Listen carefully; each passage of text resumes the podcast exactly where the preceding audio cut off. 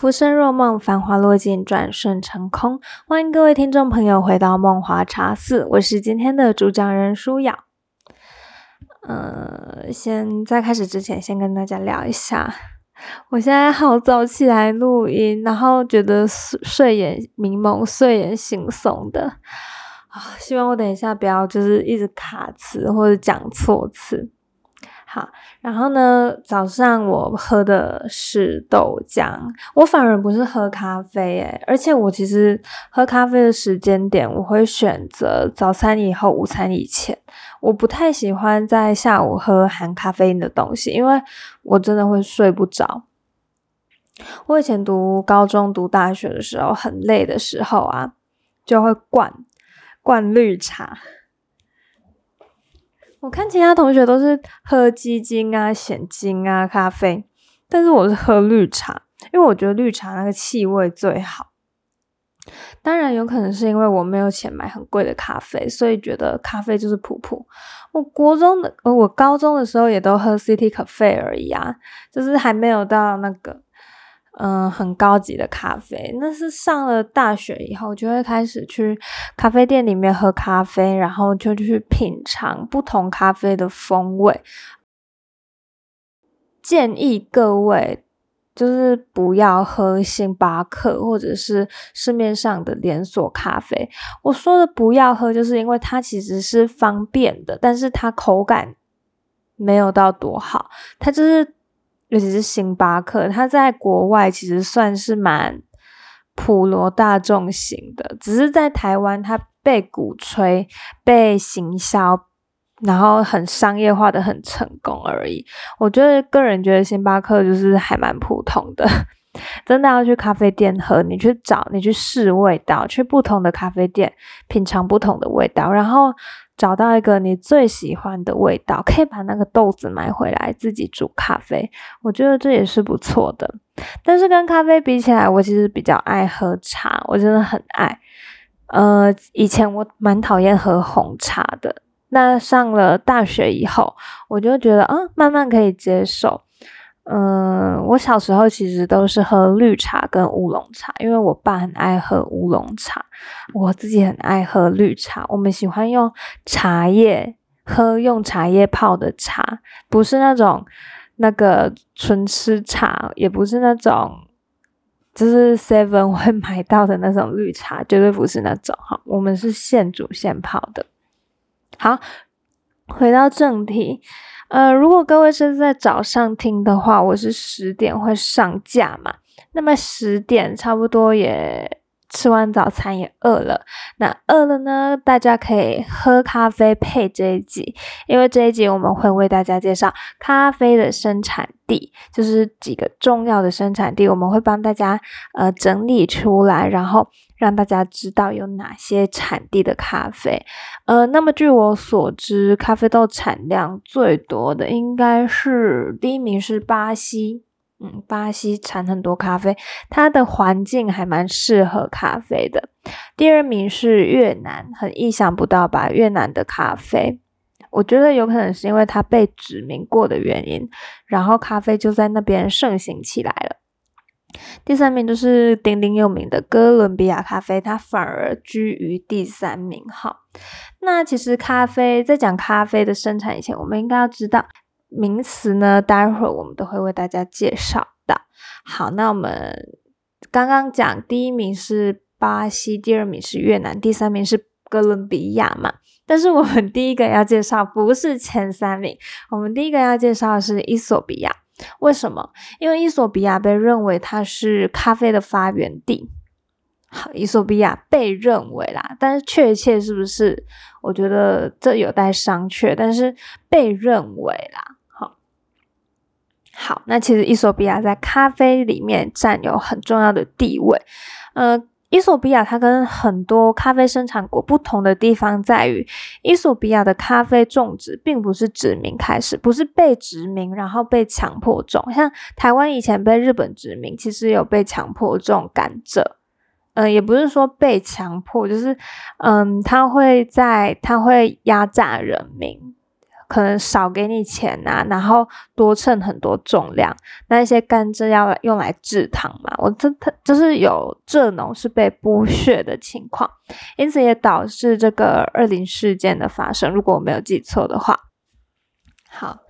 那它不是因为殖民开始的，他们在伊索比亚的当地就有很多是野生或者是半野生的咖啡树，有半树甚至是生长在海拔超过一千五百公尺的这个高原上面，很多很多咖啡。有野生也有半野生。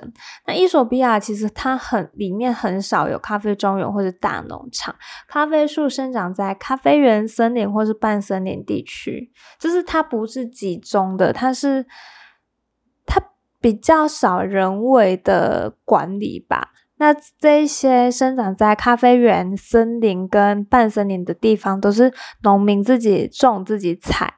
那这边的咖啡生产虽然未获得认证，它却是使用有机自然的种植方法，就是它真的是很 original，它很原始，然后它也很有机 organic。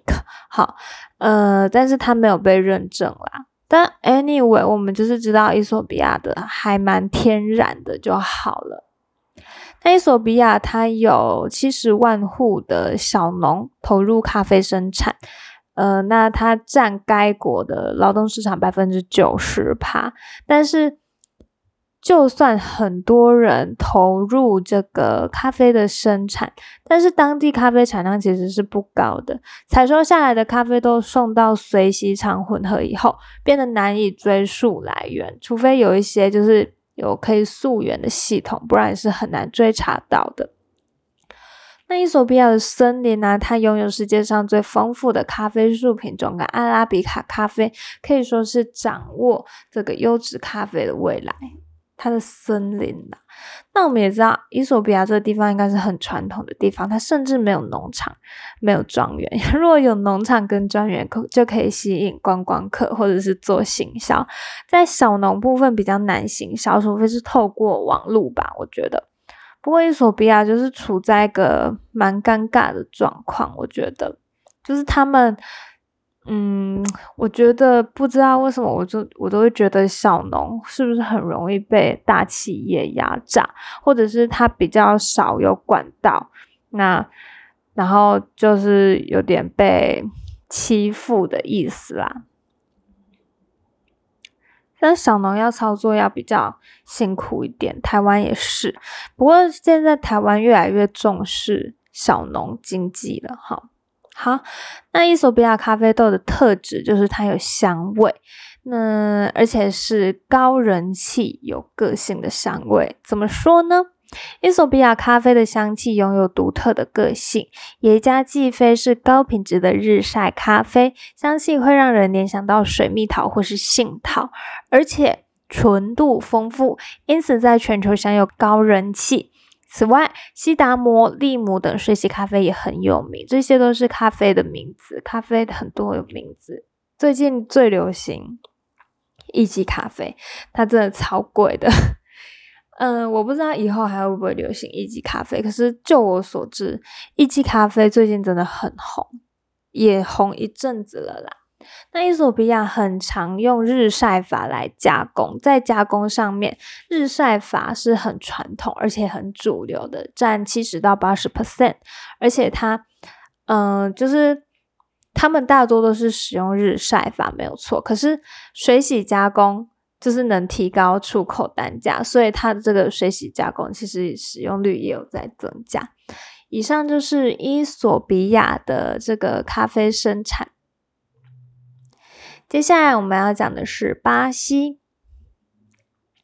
葡萄牙人在十八世纪将咖啡引进巴西，让巴西很快成为世界咖啡生产第一大国。在一九二零年时，就已经供应全球八十 percent 以上的咖啡。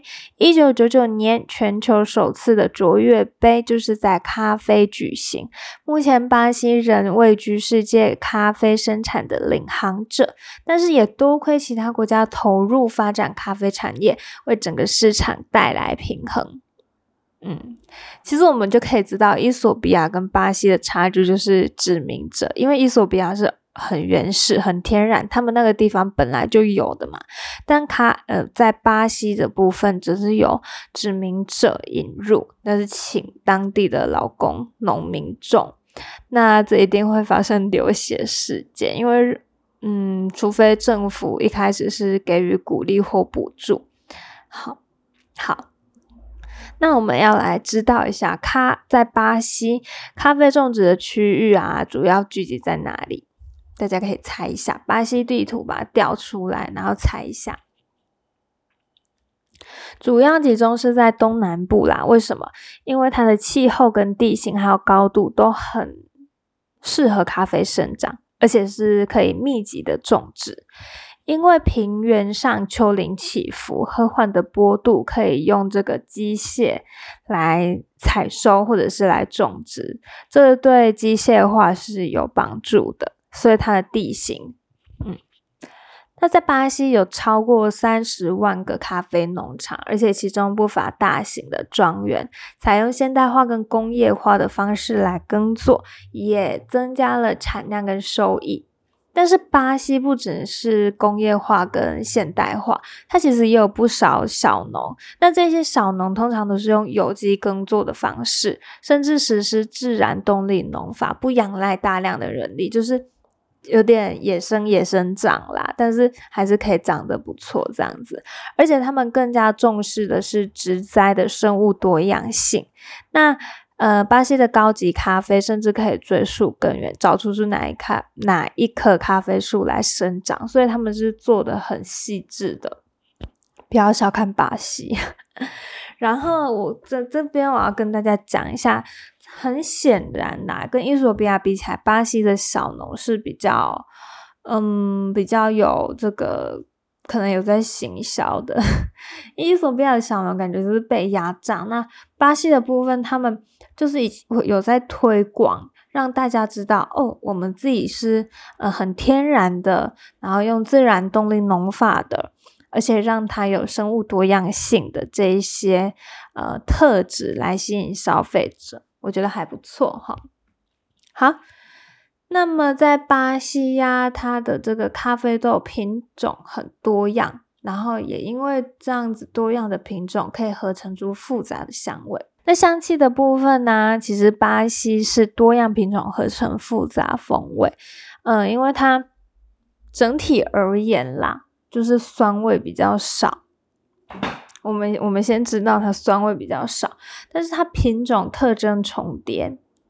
因此可以产生复杂的香气，也就是说，嗯，或许它就是苦味跟酸味啊，比较可以有一个达到一个平衡，而且也有鲜味。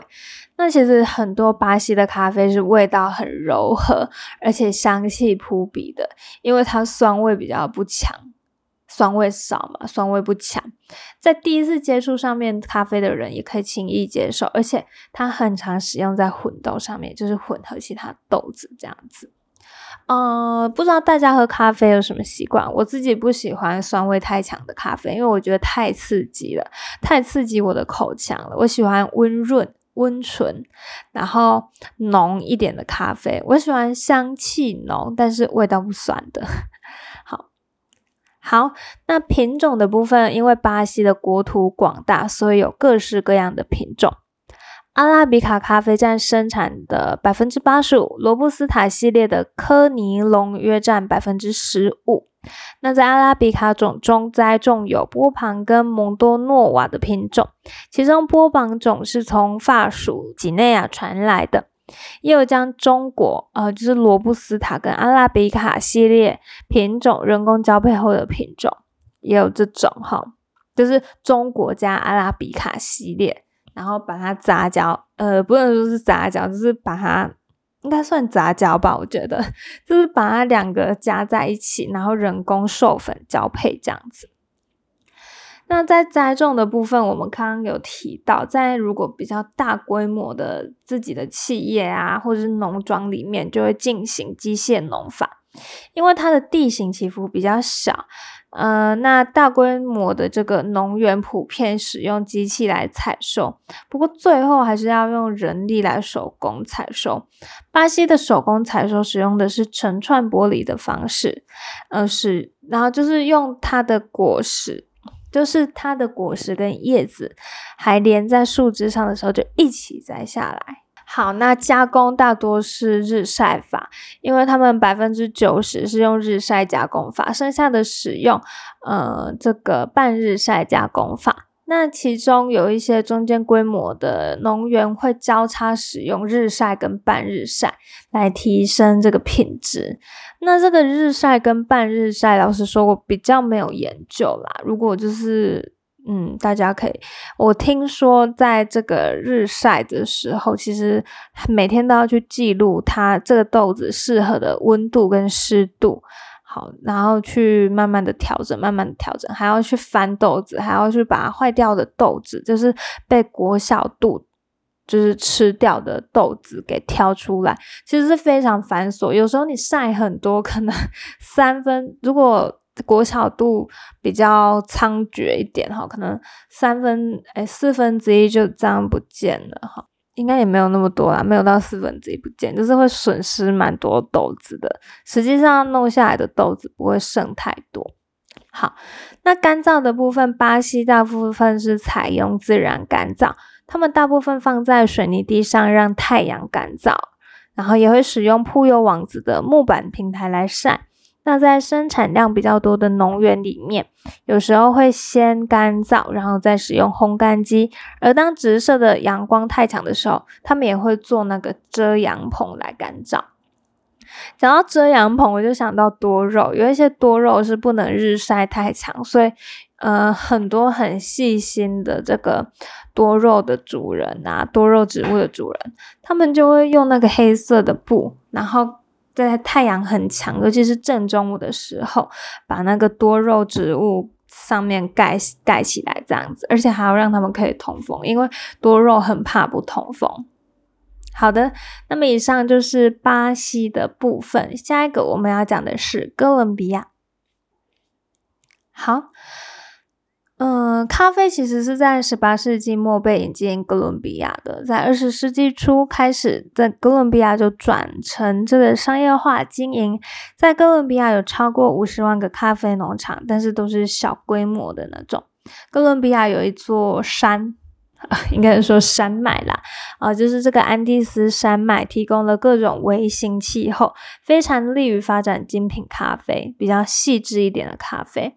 然而地形也限制了农场的栽种规模，他们就不能像巴西一样大规模，因为巴西它就是地平缓，然后有丘陵，很适合大规模的种，然后也适合有机械。虽然说他们最后还是得手手手用手把它摘下来，哈。好，那在哥伦比亚方面呢，他们的山势比较陡峭，所以其实是不利于机器来耕作，而且缺乏树木保护而铺路的坡地很容易受到侵蚀。于是哥伦比亚把咖啡生产重点放在品质上面，他们只种植这个阿拉比卡咖啡。哎，很妙，很妙的一个国家，他们没有办法发展很多元，他们不如就专一。那哥伦比亚方面，这里的咖啡农保持很传统，个个都是以这个马来代步，看不到一部摩托车。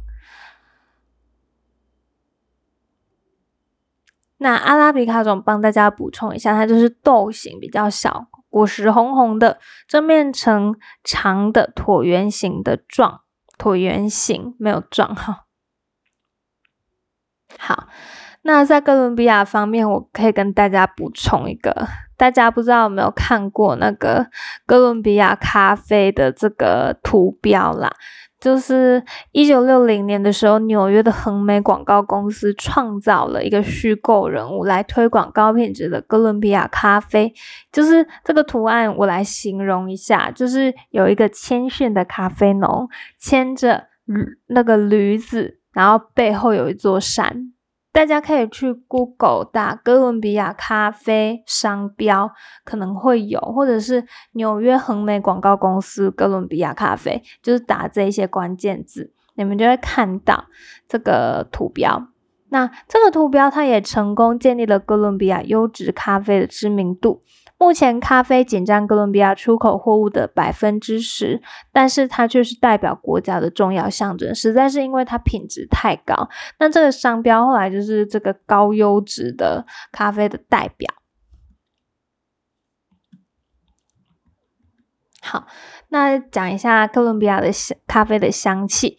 本来哥伦比亚的特征就是甜味和明显的纯度，不过最近因为品种改良比较盛行，然后他们创造出各种味道的咖啡，在市场。世界的咖啡市场里面，哥伦比亚咖啡被评价是高级咖啡，而且是温和咖啡的代名词。他们的咖啡豆很大颗，而且带绿色，长度大致上偏长，咖啡豆组织细密，能耐受重烘焙。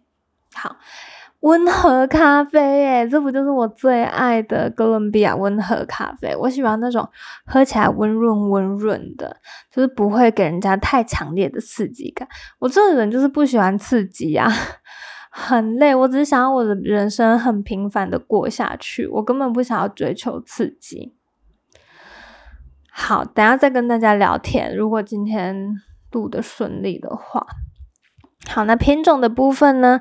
哥伦比亚的品种大部分是刚刚有提到是阿拉比卡种，但是他们也有波旁、卡杜拉跟铁比卡，还有巨型象豆等等。那哥伦比亚最高级的咖啡大多是卡铁比卡跟那个卡杜拉种这两种。栽培的部分，咖啡主要生产地在哥伦比亚北部的安第斯山脉。刚刚有提过喽，为什么？因为安第斯山脉有肥沃的火山灰土壤、晴朗的阳光跟均匀的降雨量。那这些很清澈的溪流啊，就可以提供水洗加工的这个水资源，而且他们创造出真的很多很杰出的咖啡啦。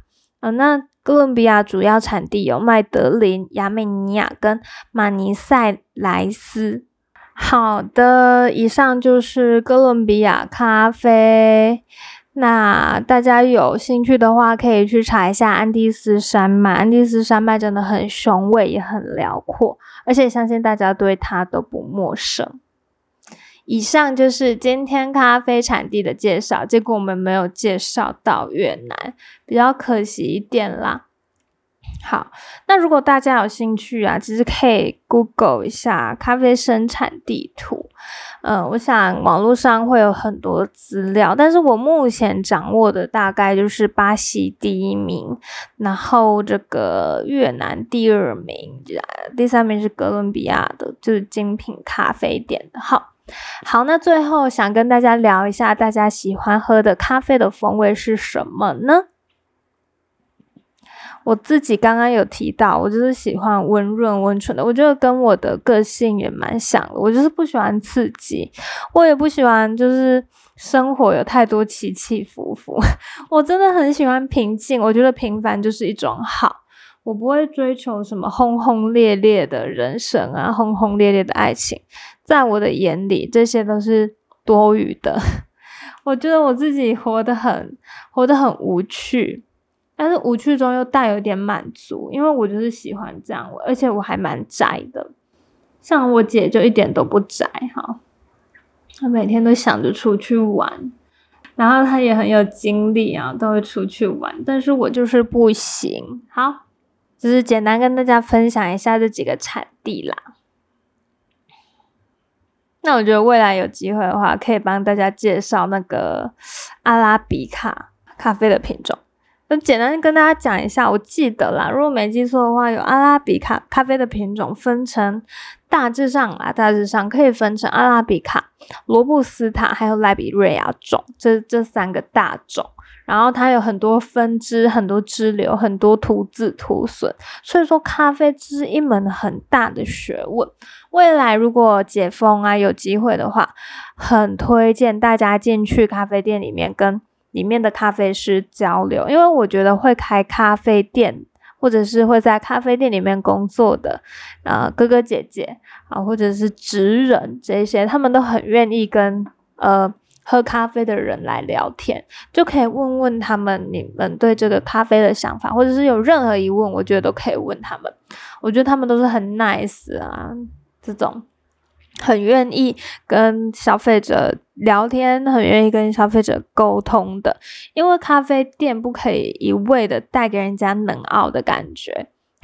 就是如果你太过冷傲，消费者变难以接近；那如果你跟消费者太亲近，人家又觉得你不专业。那如何把持这个尺度？我想这些咖啡店会给你一个不错的体验，因为我觉得啦，咖啡师这还有这些职人，在别人尤其是消费者询问咨询咖啡相关问题的时候，真的可以很亲切的回答他们，因为消费者也会从中。发现哦，他们在亲切中其实是有专业程度在的，真的跟普罗大众对咖啡的认知是不一样的。他们真的很高阶，他们的舌头、他们的鼻子是品尝得出咖啡的，是真的懂的，连学术性的也懂。哈，我觉得咖啡职人跟咖啡师真的不用太担心，真的可以去 share。